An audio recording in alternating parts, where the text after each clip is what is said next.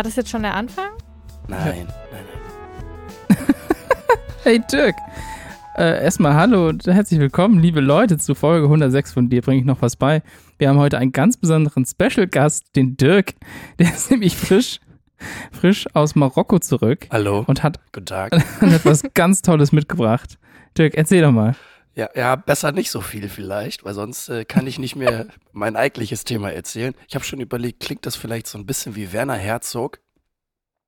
Wenn du jetzt noch so Pseudo-Englisch ja, sprichst. genau. Ja, ja. Nee, nee, also ja, der Urlaub war schön, aber ich bin halt, ich habe irgendwas mitgenommen. Also was genau, weiß ich nicht, aber ihr hört es ja. ist aber so ein richtigen Geschichtenerzähler im Podcast. Ich bin richtig gespannt. Wir haben jetzt auch, also Dirk fängt auf jeden Fall an und ich hoffe, ihr habt Nachsehen. Sollten wir ab und zu mal so, so Huster oder so rausschneiden müssen. Mal gucken. Aber ich bin mal schon gespannt, weil Dirk hat extra gesagt, etwas Kurzes vorbereitet, Genau. damit er das durchhält. Okay, dann machen wir jetzt erst Dirks Thema und dann reden wir über das Gewinnspiel und dann mache ich mein Thema. Okay, alles klar. Dirk, Also, let's go. Also, aus gegebenem Anlass heute von mir nur was ganz Kleines und am Anfang auch eine kurze Frage. Mögt ihr eigentlich Mäuse und Ratten? Also, Ich hatte mal Wüstenrennmäuse, ich finde Ah, die eigentlich okay. ganz süß. Also es gibt ja Menschen, die die Ja. einfach wirklich irgendwie eklig finden oder so. Aber Tim, wie ist bei dir? Äh, Ich habe eigentlich auch weniger Probleme. Also ich würde halt dort, wo sich Ratten rumtreiben, würd, also frei, würde ich Würdest du wahrscheinlich nicht den Boden ablecken? Genau, würde ich wahrscheinlich mich ein bisschen so zurücknehmen. Aber ansonsten, ich kenne auch einige Leute, die die als Haustiere hatten, ja. Und kleine Ja. Mäuse sind sowieso super süß. Ich- da gibt es genau. einige hier in Ich- Aachen. Ich meine jetzt auch keine Kanalratten oder so, die mag ich halt auch nicht. Aber ich finde die tendenziell halt eigentlich auch eher süß. Aber es gibt halt Leute, die finden die ein bisschen spooky oder irgendwie ein bisschen fürchten sich Vor vor allen Dingen denen. wegen des nackten Schwanzes, glaube ich. Ja, das kann sein. Auf jeden Fall gibt es Mäuse, vor denen darf man sich ruhig fürchten. In Nordamerika zum Beispiel, da leben die Grashüpfermäuse. Das klingt ja erstmal ungefährlich und auch vielleicht ein bisschen süß. Vor Ort werden Ja. die aber auch Skorpionenmäuse genannt. Huch, Ja, und der Name ist Programm. Diese Maus scheut nämlich keinen Kampf vor Skorpionen.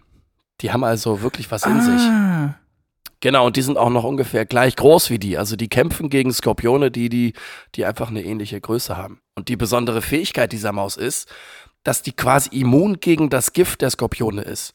Was natürlich ein. Riesenvorteil ist, wenn du gegen Skorpion kämpfst, weil das ja irgendwie die Hauptwaffe von mega denen der ist. Buff. Ja, Ja. genau, richtig. Also die, die Kämpfe sehen auch ganz lustig aus, weil die Mäuse sind halt schneller als die Skorpione und die schließen ihre Augen und fühlen mit ihren Barthaaren sozusagen, wo sich der Skorpion befindet, damit die dann schneller reagieren können. Also das ist wirklich unfassbar, wie die, wie die gegen diese Skorpione kämpfen. Das klingt wie so aus so einem asiatischen Kampffilm, weißt du, wo der Ja. eine macht so die Augen zu und winkt so den anderen zu sich und dann wird mit geschlossenen Augen gekämpft und so. Aber, ja. Ja, genau. Das, diese Mäuse machen das halt und es ist halt wirklich sehr erfolgreich für die. So, das ist aber bei weitem noch nicht alles, was diese Grashüpfermaus so besonders macht. Diese Maus ist nämlich das einzige Nagetier, das sich von Fleisch ernährt. Oh, Ja. wirklich krass. Diese ja? Maus ernährt sich hauptsächlich von Grashüpfern, daher natürlich auch der Name, Würmern, Schlangen, anderen Mäusen und halt auch Skorpionen. Also die sind wirklich, die sind auch mega aggressiv. Also die sind richtig territorial und kämpfen einfach auch gegen alles das, was sie sozusagen konfrontiert. Klar, wenn die jetzt gegen Menschen können die nicht viel ausrichten, aber gegen alles kleinere Gefiech, was sie so, ja, womit die sich konfrontiert sehen, hauen die halt kaputt sozusagen und äh, fressen die halt auch. Also wirklich das einzige fleischfressende Nagetier. Aber das wundert mich, weil, also meine Rennmäuse haben zum Beispiel auch Fleisch gefressen. Also den konntest du einen Grashüpfer reinsetzen oder du konntest den einen Mehlwurm reinsetzen und die haben die auch gegessen. Aber die haben wahrscheinlich auch noch was anderes gegessen. Also irgendwie, irgendwie so, so, so, gibt's so Mäusefutter. ja, so. Kerne und Nüsschen Genau, so. richtig. Ja, ja. Und die halt wirklich hauptsächlich nur davon. Und deswegen, Okay. also klar, äh, es gibt auch andere Tiere, die so generell Allesfresser sind, aber diese Maus ist halt speziell wirklich nur Herbivore sozusagen. Man findet diese Maus im südlichen, also südliches Kanada, westliche USA und im Norden Mexikos, haben also wirklich eine recht große Bandbreite. Nicht überall da gibt's natürlich Skorpione. Äh, Deswegen werden die natürlich nicht überall Skorpionmäuse genannt, aber das ist so eine lokale Bezeichnung in Arizona zum Beispiel. Und, Hm. und jetzt wahrscheinlich das gefährlichste und wirklich angsteinflößendste, was diese Maus macht. Sie heult wie ein Wolf. Was? Ja, die stellt sich, die stellt sich nachts auf einen Stein, ragt ihren Kopf in die Höhe und heult einfach. Natürlich ein völlig anderer Pitch sozusagen, viel, viel höher. Aber in deren Frequenzempfangsbereich ist das halt wirklich angsteinflößend. Also die heulen einfach wirklich, wenn es nachts ist. Wie so ein Wolf. Also es ist halt wirklich. Kannst du mal vormachen? Nee. Spaß. genau, also es ist äh, wirklich lustige Tiere und sie werden, also sie haben eine Größe von 9 bis 13 Zentimetern.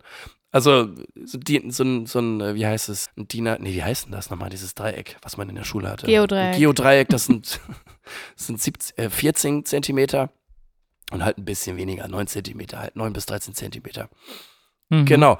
Da habe ich mich gefragt, wie, wenn jetzt so klassische Pflanzenfresser auf einmal Fleischfresser wären, wie wir, was für ein Verhältnis wir dazu denen hätten. Also so ein Elefant zum Beispiel. Kühe zum Beispiel. Ja, wenn, wenn Stellt euch mal vor. Ja, wenn Die Kühe auf einmal Hunde Fleisch. so. Ja, Ja. richtig, ja, ja. Und wenn die auch so richtig aggressiv werden und so. Also, das ist so, Mäuse an sich denkt man ja nicht, dass das jetzt irgendwie so aggressive, territoriale, fleischfressende Tiere wären. Aber diese Maus ist es und äh, ist eine kleine Besonderheit. Krass, ich musste sofort an einen Beitrag denken, ich weiß gar nicht, wo ich den gesehen habe, über Ameisen, die in Afrika, glaube ich, auch Skorpione zerlegen. Also da, da halten die Menschen schön die Ameisen dort in, in der Nähe der Häuser und so, Aha. weil die halt einfach in Sekundenschnelle Spinnen und Skorpione einfach, einfach zerlegen. Also weil es einfach so viele sind. Ja. Die bauen auch so Brücken und äh, also super crazy. So, Ja, ja, Ameisen ja. sind auch scary. Ja, ja, das stimmt. Über Ameisen hatten wir es doch garantiert auch schon mal. Na klar. Ja klar, alleine wegen dieses Fallschirmabsturzes. Ja, ja. Ja, und stimmt, Du hast, genau. Ja, und über, über diese Soldaten, die dann auf dem Battlefield äh, zurückbleiben und so. Du hast da auch schon mal was drüber Ja, erzählt. über, und, über und, äh, ich glaube, so ein, so, ein, so ein Circle of Death, davon habe ich auch schon mal erzählt, dass Ja. diese Ameisen dann im Kreis rennen, weil die Pheromone sich dann die ganze Zeit gegenseitig, äh, ja, die da habe ich letztens und ein Bild dann, dazu äh, gesehen, äh, ein Video. War, das ist super wild, Ja, wenn da so eine Gruppe Ameisen im Kreis rennt. Wahrscheinlich dann noch so mit Metal-Musik im Hintergrund, oder? Das ist ja dann ganz oft so. nee, das war, das war einfach ein, ein Handyvideo von jemandem. Achso, okay. Ja. ja. Ja. Ja, danke, dass du äh, trotz, trotz Stimmeinschränkungen, sage ich mal, uns eine, eine kleine Mäusegeschichte mitgebracht Ja, genau. hast. Ding, ding, ding. Ankündigung. Zum diesjährigen Weihnachtsgewinnspiel. Achso, oh Gott, ich habe nichts verstanden. Du willst über das Gewinnspiel sprechen? Ja, oder? Können wir machen, ist ja schon Ja. quasi Weihnachtszeit. Wenn die Folge rauskommt, ist. Nee, es ist schon Weihnachtszeit, weil der erste Advent war schon. Damit sind wir Genau. jetzt im neuen Kirchenjahr. Ne, ganz wichtig, beginnt ja am ersten Advent. Ganz, ganz Das wichtig. passt zu meinem Thema gleich. Und wir sind mitten in der Weihnachtszeit. Ist doch wunderbar. Hanna, erzähl mal. Ja, ihr feiert doch unsere Tassen immer so. Und dann fragen immer wieder Leute, kann man die nicht kaufen? Wir sagen natürlich, Nein, aber ihr könnt sie gewinnen. Und diesmal, ach, wir haben das mit Dirk noch gar nicht besprochen. Das ist voll egal, okay. du entscheidest Das das, ist jetzt. voll okay. Okay. Diesmal machen wir es euch ganz besonders einfach. Und zwar wie so ein klassisches Gewinnspiel müsst ihr einfach auf Instagram gehen und unter dem Post kommentieren, den wir mit dieser Folge uploaden. Und zwar sollt ihr uns kommentieren, was ihr am besten fandet, was ihr gelernt habt aus unserem Podcast Dieses Jahr. Ah. dieses Jahr. Und Ihr müsst es aber auch liken, das Bild. Das ist ganz wichtig. liken und kommentieren. Und wir können doch so weit gehen und sagen, ihr müsst auch noch jemanden taggen in dem Bild. Nein, Nein, so weit gehen wir nicht. Nein, Das ihr schreibt uns einfach, was ihr richtig cool fandet dieses Jahr, Mhm. was wir euch erzählt haben. Liked dieses Bild und folgt uns einfach auf Instagram. Und ja, es ist auf die Plattform reduziert, aber ihr werdet das schon hinkriegen. Leichter können wir es euch eigentlich nicht machen. Ihr müsst keine Folge nochmal hören. und dann landet ihr im Lostopf und dann losen wir zu gegebener Zeit aus, genau. So dass wer das wieder ein paar Tassen gewinnen richtig, kann. so dass das hoffentlich noch rechtzeitig dann auch unter dem Weihnachtsbaum landet. Korrekt. So. So. Und was wollen wir tatsächlich mit denen machen, die äh, kein Instagram haben? Die können uns eine E-Mail schreiben. Oder uns einfach wirklich einfach oder auch privat einfach schreiben und dann sind sie mit im Lostopf? Das ist jetzt auch, das müssen wir jetzt auch nicht mit in den Podcast, also nicht, nicht in die Folge aufnehmen. Aber Doch, doch, wir, machen, wir, guck, wir sind ein transparenter Podcast. achso, ja klar, Die, genau. ja, die schreiben uns eine E-Mail. Ja, Wir genau. haben ja unsere, unsere bekannte E-Mail-Adresse, dir bringe ich noch was bei at gmail.com. Ja. ich muss gerade überlegen, Ja, ob wir schreibt uns eine in- Mail und schreibt uns in der Mail. Ja, genau. Da, könnt ihr, da habt ihr auch vielleicht mehr ja. Möglichkeiten und mehr Text oder so. Keine Ahnung, geht auch. Ja. Ja. Gut, so viel zu, zum wichtigsten Teil. Ne? Und jetzt machen wir weiter mit Hanna.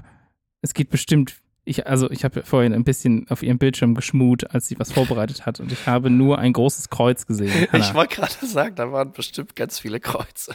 Oder so durchgestrichene Kreuze oder so. Stellt euch mal vor. Nein, Spaß. nee, heute nicht. Keine Bibelstunde. Ah, okay. Hm. Aber wusstet ihr, dass die deutschen christlichen Kirchen nach dem Staat die größten ArbeitgeberInnen in Deutschland sind? Ja. Weil mehr als eine Million Menschen sind durch sie beschäftigt, was halt echt enorm viel Mhm. ist. Und die Kirchen haben eine ganz besondere Stellung. Nämlich dürfen sie arbeitsrechtlich eigene Wege gehen. What the fuck? Davon macht halt eben auch die katholische Kirche Gebrauch. Und wer hätte das gedacht? Wie ihr wisst, liebe ich die katholische Kirche sehr. Der hat Teil Abgöttisch Daher teile ich mal, ja, genau, teile ich mal wieder mein Wissen über sie mit euch. Hm, mein liebstes Thema. Toll. Gerade hat nämlich die Vollversammlung des Verbandes der Diözesen Deutschlands, VDD, Änderungen für die 750.000 Beschäftigten beschlossen. Also das ist nur katholische Kirche. Mhm. Deswegen sind es nicht eben mehr als eine Million. Nur damit ihr euch nicht wundert. Ich habe mich nämlich kurz gewundert und dann habe ich mich nicht mehr gewundert, weil ich es verstanden habe. Naja, okay. Und dabei hat diese Vollversammlung angeblich unter anderem die Rechte queerer MitarbeiterInnen gestärkt. Ich zitiere die Deutsche Bischofskonferenz, die sich übrigens als DBK abkürzen lässt. Mhm. Quote, explizit wie nie zuvor wird Vielfalt in kirchlichen Einrichtungen als Bereicherung anerkannt. Alle Mitarbeitenden können unabhängig von ihren konkreten Aufgaben, ihrer Herkunft, ihrer Religion, ihrem Alter, ihrer Behinderung, ihrem Geschlecht, ihrer sexuellen Identität und ihrer Lebensform RepräsentantInnen der unbedingten Liebe Gottes und damit einer den Menschen dienenden Kirche sein. Off quote. Das heißt jetzt ja erstmal gar nichts. Genau. Und die einzige Bedingung sei eine positive Grundhaltung und Offenheit gegenüber der Botschaft des Evangeliums. Ja, okay. Und in dem Satz findet sich meiner Meinung nach auch schon das gesamte Problem, weil eigentlich haben sie damit gar nichts gesagt. Richtig. Also, das heißt ja nur, die dürfen Teil der Kirche sein. Ne? Also, das, das, das ist das, was am, am Schluss stand. Die dürfen Teil der Kirche sein. Das heißt nicht, dass sie ein Amt übernehmen dürfen. Das heißt nicht, dass sie, keine Ahnung, Nee, sie dürfen RepräsentantInnen der Kirche sein. Ah, ist schon ein Repräsentant. Aber was heißt mehr, das, ein Repräsentant? ja, das ist halt ein? ArbeitnehmerIn der katholischen Kirche. Das ist damit gemeint. Ah, okay. okay. Mhm. Aber trotzdem ist es halt so, ja, alle dürfen das. Erstmal.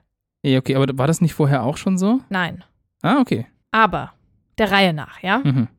Warum hat die Kirche eigentlich eine arbeitsrechtliche Sonderstellung? Ja, das würde mich auch mal interessieren. Ja. Den Religionsgemeinschaften war schon in der Weimarer Reichsverfassung von 1919 eine bestimmte Stellung, also eine besondere Stellung eingeräumt worden. Ich so, ja, okay, okay. Uhren haben damals noch anders getickt, Mhm. schon ein bisschen her.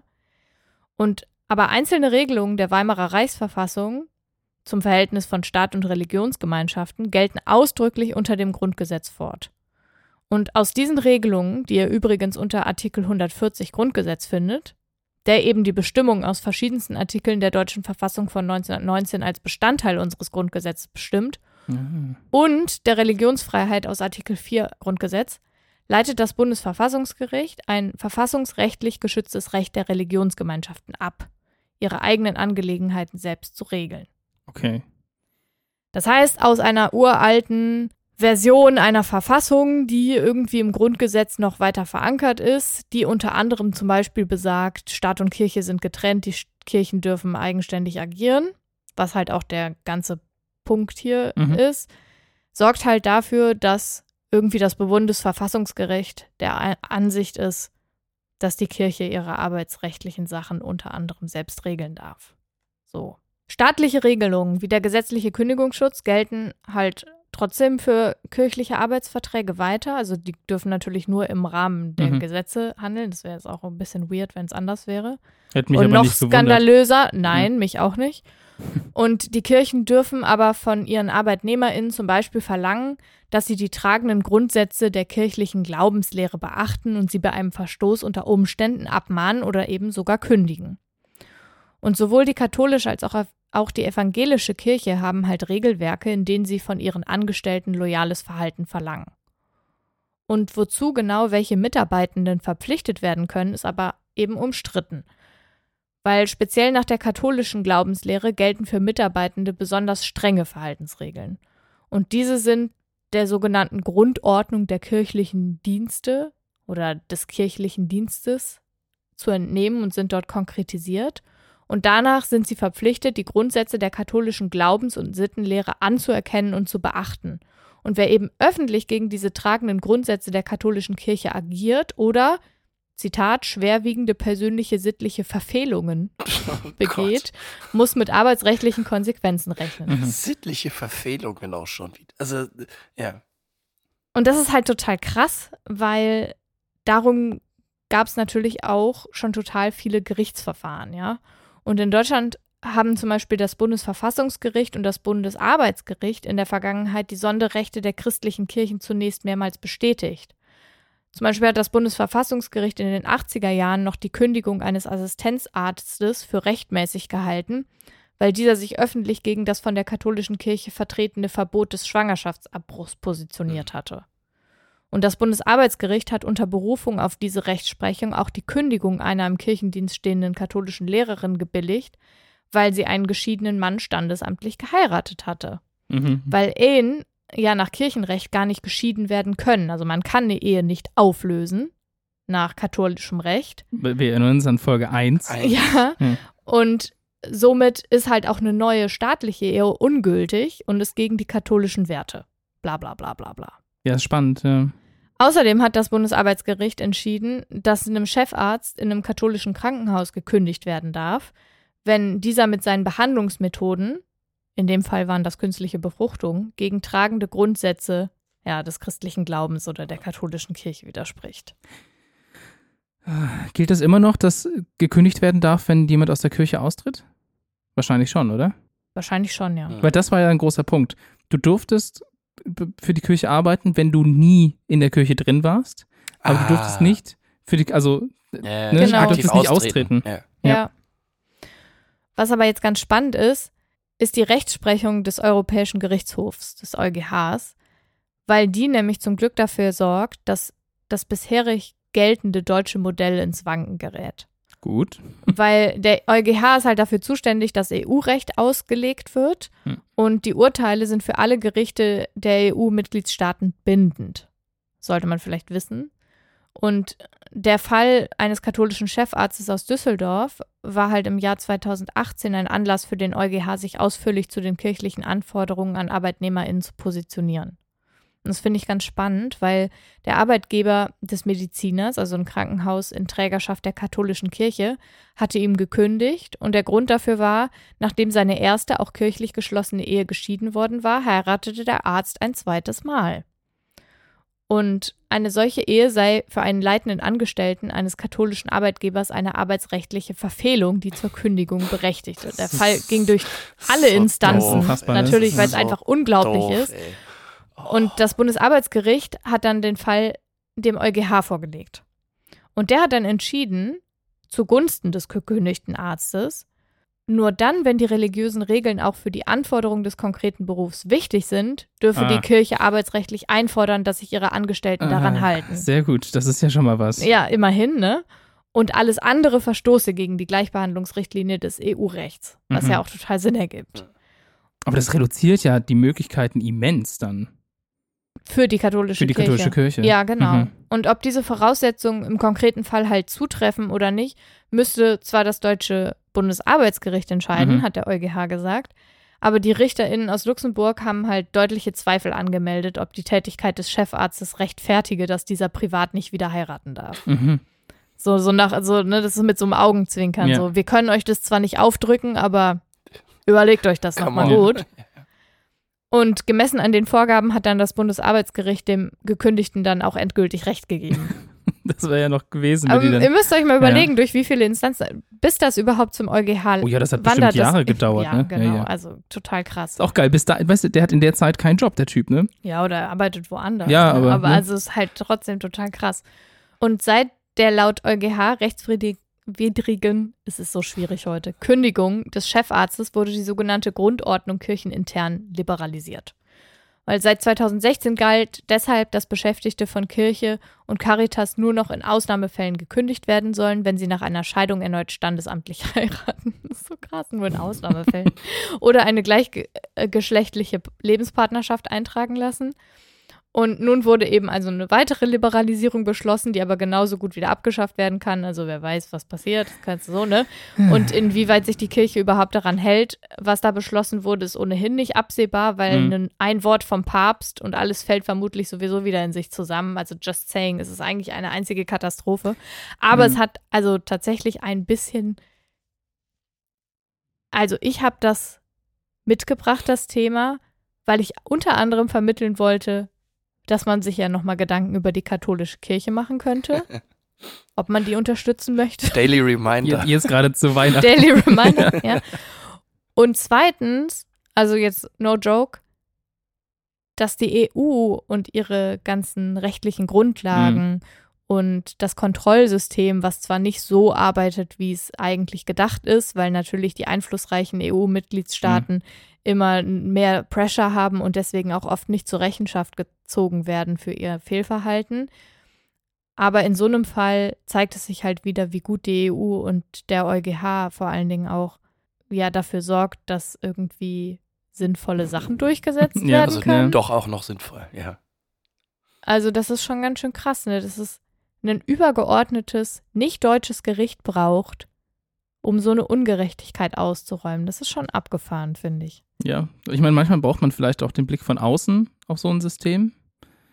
Ne? Ja, aber ist ja eigentlich interessant, ne? Weil der ganze Gag an dem Recht zwischen Staat und Kirche in Deutschland ist ja, dass Staat und Kirche strikt getrennt sind.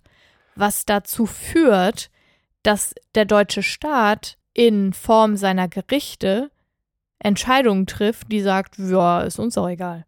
Ist also eine, Also eine jetzt zu mal- harte Trennung, oder? Also, Genau. also eine, eine Trennung, also die es ist- sozusagen so weit geht, dass die Kirche eigene Rechte hat. Genau. Und das ist halt also ein absolutes No-Go. Gibt es denn noch andere, äh, sagen wir, Institutionen oder sonst was, die sowas hätten? Nein, nur Religionsgemeinschaften. Sonst nichts, ne? Nee. Aber ich finde, Schrebergärten haben manchmal ihre eigenen Gesetze. Es ist krass, ne, dass das nur, also dass das nur die Kirchen dürfen. Ja. Ja.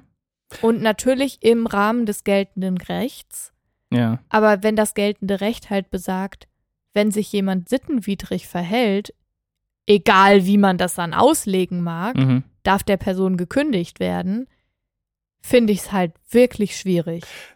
Ja. Jetzt habe ich mal eine Frage und meine, mein, mein Vokabular ist ja leider nur auf, auf ein bisschen wenig äh, limitiert, aber äh, ist das quasi, gilt das für alle Länder in der EU? Also beispielsweise auch Polen, dieses Urteil? Weil das ist ja auch so ein Land, was ja mit Kirche und Staat ja auch irgendwie so ein bisschen so ihre Probleme hat, sage ich jetzt mal. Ja. Ja, ja. Ist ja eigentlich auch gut für die, Das- also gut für die Menschen, die sozusagen da leben. Genau, aber wenn die sich halt trotzdem nicht daran halten, was der EuGH entscheidet oder Mhm. was die EU halt für Recht hat, dann müsste es eben eigentlich Sanktionen durch die EU geben und das passiert halt häufig nicht, eben aus den Gründen, die ich eben schon genannt habe, dass vor allen Dingen einflussreiche EU-Staaten, zu denen halt auch Deutschland gehört oder Polen unter anderem auch, zumindest mal gehört hat, ist es halt schwierig, Sanktionen gegen sich selbst Ja, sozusagen ja, zu ja. verhängen. Ja, ne? also weil die sind ja, Ja, ja. die sind ja sozusagen die EU. Und dann, also das ist sehr, sehr schwierig. Das System hat auf jeden Fall ein paar Mängel, Ja. Sage ich mal. Aber Das es ist vor allem auch ein langsames System, was ja ganz oft auch total gerechtfertigt ist, in vielerlei Hinsicht. Aber es ist ja schön, dass sich was tut. Ich finde es irgendwie viel lustiger, weil ich, ich wette, dass die äh, Kirche da, also nicht, nicht hier die Bischofskonferenz war das, ne? Oder Mhm. was war das? die Diözesen, die Diözesen-Konferenz da. bla. dass die das bestimmt als großen Erfolg gefeiert haben, als großes wir äh, liberalisieren die Kirche, wir äh, machen quasi, wir gehen neue Wege, weil wir sind eine moderne Kirche, wir können, Mhm. wir können anders und haben das aber wahrscheinlich nur gemacht, weil sie halt das, diese Rechtsprechung auch dazu zwingt, da Anpassungen zu machen. Aber Ja. ich, ich weiß es nicht, ne? Ich, so tief bin ich nicht mehr drin Äh, und das ist auch gut so. Ja, ich habe auch echt immer noch so eine andere, so eine andere Story über den Vatikan in der Pipeline, nachdem Dirk ja letztens den Vatikan als bestes Land der Welt hatte. denke ich mir so, Leute, ich muss euch Dinge erzählen, die könnt ihr euch gar nicht vorstellen. Wenn seit du die Doku auf Netflix gesehen hast. Jesus Christ. Sozusagen. Im ja. wahrsten Sinne des Ja, Wortes. genau. Aber ähm, ja, es dauert noch, bis das aufgearbeitet ist. bis das verarbeitet ist in meinem kleinen Herzchen auch. Jesus, das ist echt krass.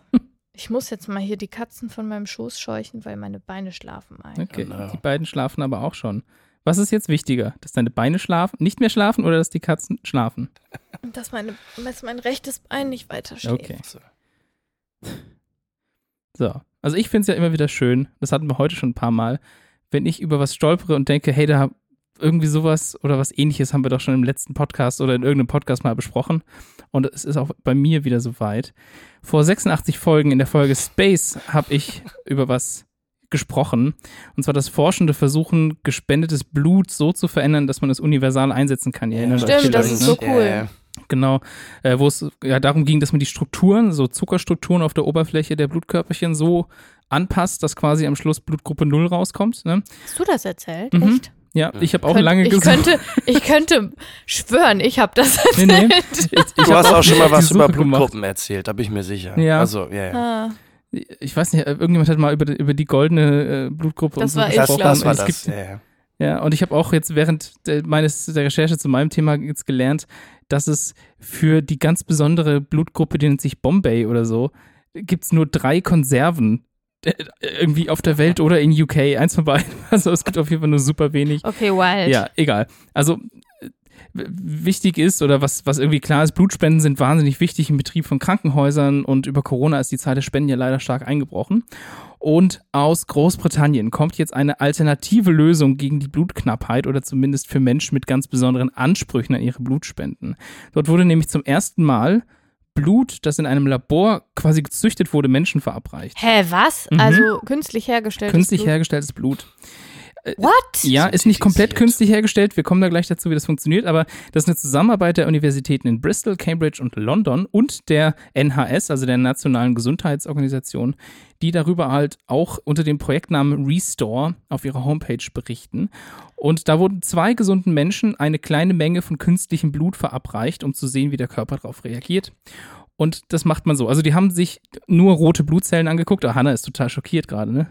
Ja, weil ich denke mir, guck mal, im Blut, ne? Ja. Das ist ja nicht, Blut ist ja nicht ein Bestandteil, Blut, ne? Ja, ja. Sondern das sind ja ganz viele kleine Bestandteile Ja. und da sind ja ganz viele Sachen drin, wie Eisen und Calcium und Natrium und alles, also in irgendwelche Mineralien und, und weiße Blutkörperchen und rote Blutkörperchen und Genau. Deswegen brechen wir es mal ein bisschen runter und ich glaube, es ist Blut. total- Blut. Blut. Also wie gesagt, die haben sich rote Blutzellen angeguckt, weil die eben für den Transport von Sauerstoff sehr wichtig sind. Das ist äh, sehr, sehr, sehr wichtig. Und also bisher von denen habe ich zu wenig gerade. Richtig. Liebe Grüße.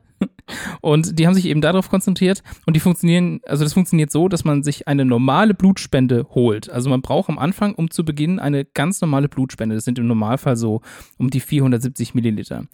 Und daraus holt man dann mit einem ganz fancy Verfahren mit so Magnetkugeln und sonst was, holt man Stammzellen, sogenannte flexible Stammzellen raus Ja, okay. die später zu roten Blutkörperchen werden könnten.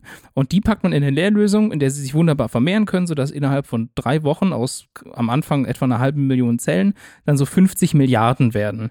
Und die werden dann nochmal gefiltert und zwar auf die gleiche Art und Weise, wie man Blut auch nach einer normalen Blutspende filtern würde, damit man am Schluss Blutzellen hat, die in einem passenden Stadium sind, um sie danach halt spenden zu können.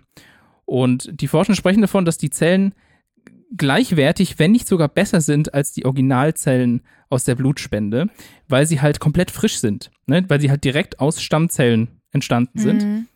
Und normalerweise halten sich nämlich rote Blutkörperchen etwa nur 120 Tage. Und die gesamte äh, Zeit hätte man quasi bei diesem neu gezüchteten Blut noch, während man, Ah. wenn man eine Blutspende bekommt, ein immer ein Gemisch kriegt aus älteren und jüngeren äh, Mhm. Blutzellen. Naja, also um ganz genau zu sein, hat man das schon mal gemacht, sowas ähnliches. Da hat man das Blut, aber halt derselben Person wieder der Person verabreicht. Und diesmal ist es das allererste also die, die Mal. das gespendet Genau. hat. Und diesmal ist es das erste Mal, dass wirklich fremde Leute, die zwar matchen, also man hat geguckt, dass das die gleiche Blutgruppe, Blutgruppe ist, ja, äh, fremdes Blut bekommen. Also aus, aus der Zucht, ne? Und äh, jetzt ist das so, dass die Testpersonen zweimal so fünf bis zehn Milliliter Blut in einem Abstand von etwa vier Monaten verabreichen. Das ist jeweils mit so radioaktiven Tracer versetzt, damit man das messen kann, wie lange sich das im Körper aufhält. Äh, Was übrigens völlig normal ist. Also nicht wundern, Ja, wer ja, das noch nicht gehört hat. Das ist, so kann man tatsächlich Blut verfolgen im Körper, wenn man das so radioaktiv macht. Und eine dieser beiden Verabreichungen ist halt das künstliche Blut und das andere ist normales Blut. Und dann kann man halt gucken, ob das anders verstoffwechselt wird, wie lange bleibt das drin und so weiter. Und die ersten beiden Personen, soweit ich das verfolgen konnte online, denen geht's wohl gut, es wurden keine Probleme bemerkt und die Studie wird jetzt auf zehn Menschen ausgeweitet. Und das Ganze ist aber noch lange nicht perfektioniert. Äh, Zum Beispiel diese Stammzellen, die gehen nach einer Zeit, die, wie soll man sagen, die sind erschöpft, die können dann sich nicht weiter vermehren. Und es ist wohl auch noch sehr teuer und der Aufwand ist wohl noch sehr hoch. Mhm.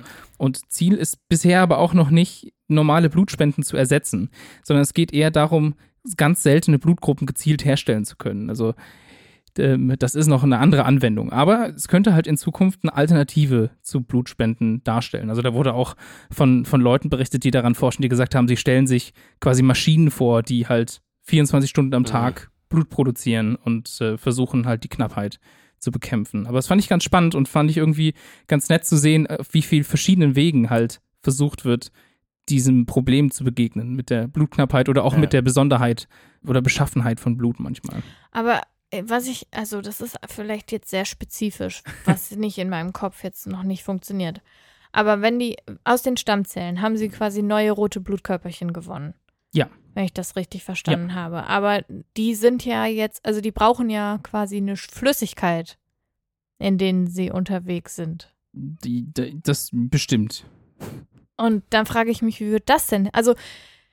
hergestellt. Also ich verstehe das, also das ist vielleicht auch sehr spezifisch jetzt, aber ich Mhm. verstehe noch nicht so ganz. Wahrscheinlich wird das mit so einer Salz-Dingslösung. Denkst du, das sind dann einfach, die nehmen einfach rote Blutkörperchen, die sie mit irgendeiner Kochsalzlösung oder so Ja. im, per Tropf dann wieder reinballern? Ja, es ist ja auch nur ganz wenig, ne? Das sind Ja, ja, ja, schon ne? klar. Also, aber ich meine, angenommen, die Anwendung würde halt so gängig werden. Da, ja, ich kann mir vorstellen, dass das Ziel nachher halt auch ist, also da wurde nichts drüber geschrieben. Das ist auch ein bisschen traurig, man findet quasi noch keine Paper und so dazu, weil die Studie hat ja gerade erst, also läuft jetzt gerade erst seit Anfang des Monats, wenn ich das richtig weiß. Äh, Wobei, wenn der Podcast rauskommt, ist schon der nächste Monat, also Anfang letzten Monats gab es die ganzen Presseberichte dazu.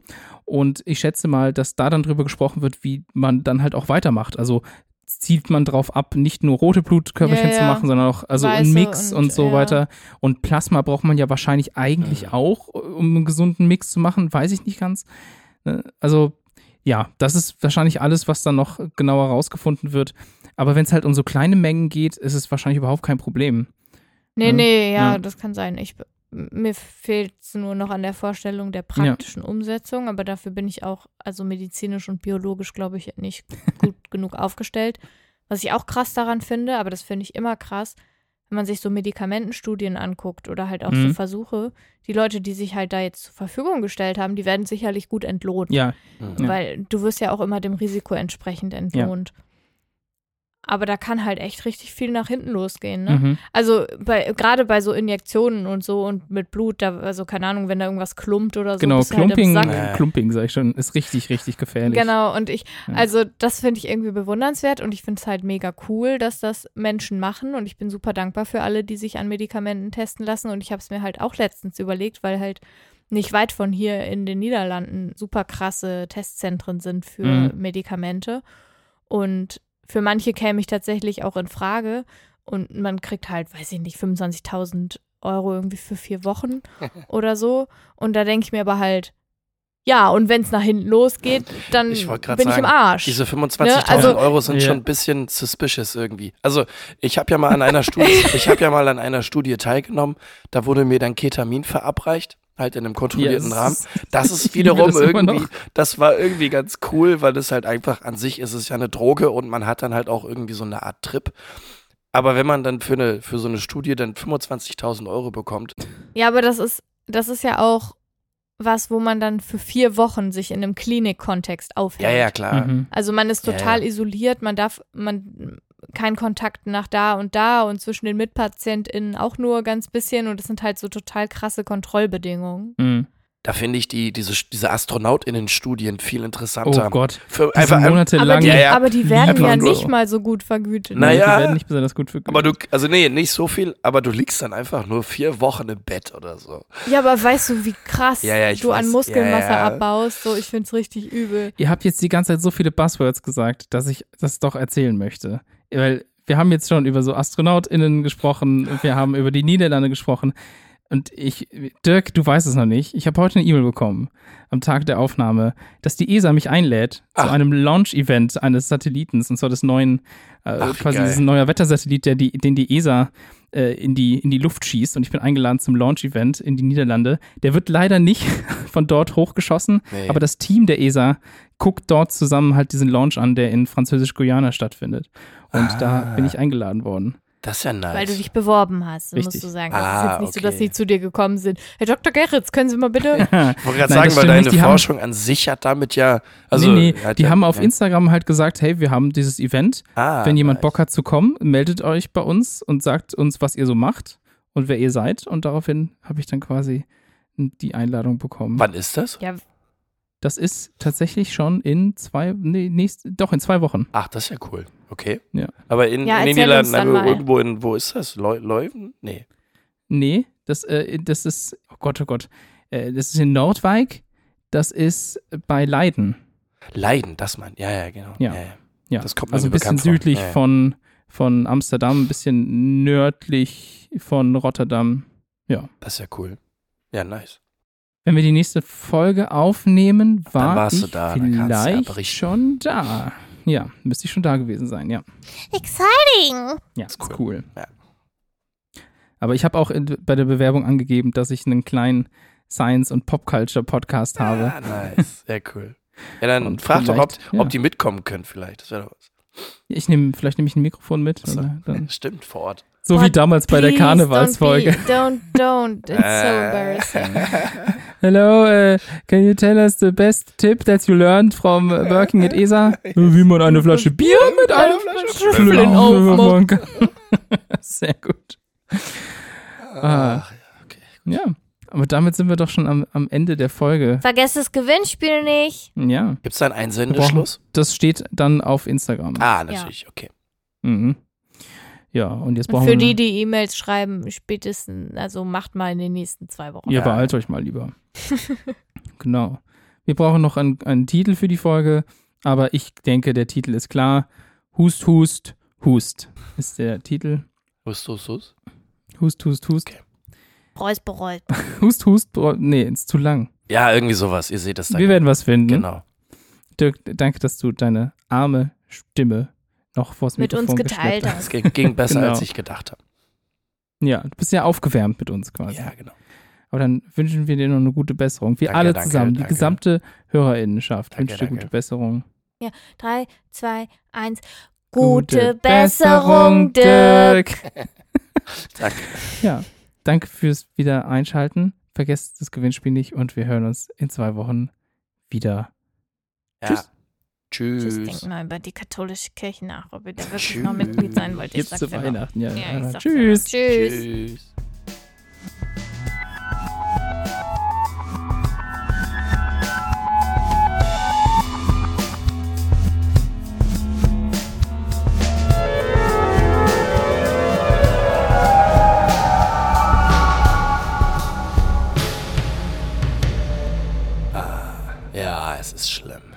Seit der laut EuGH und seit der.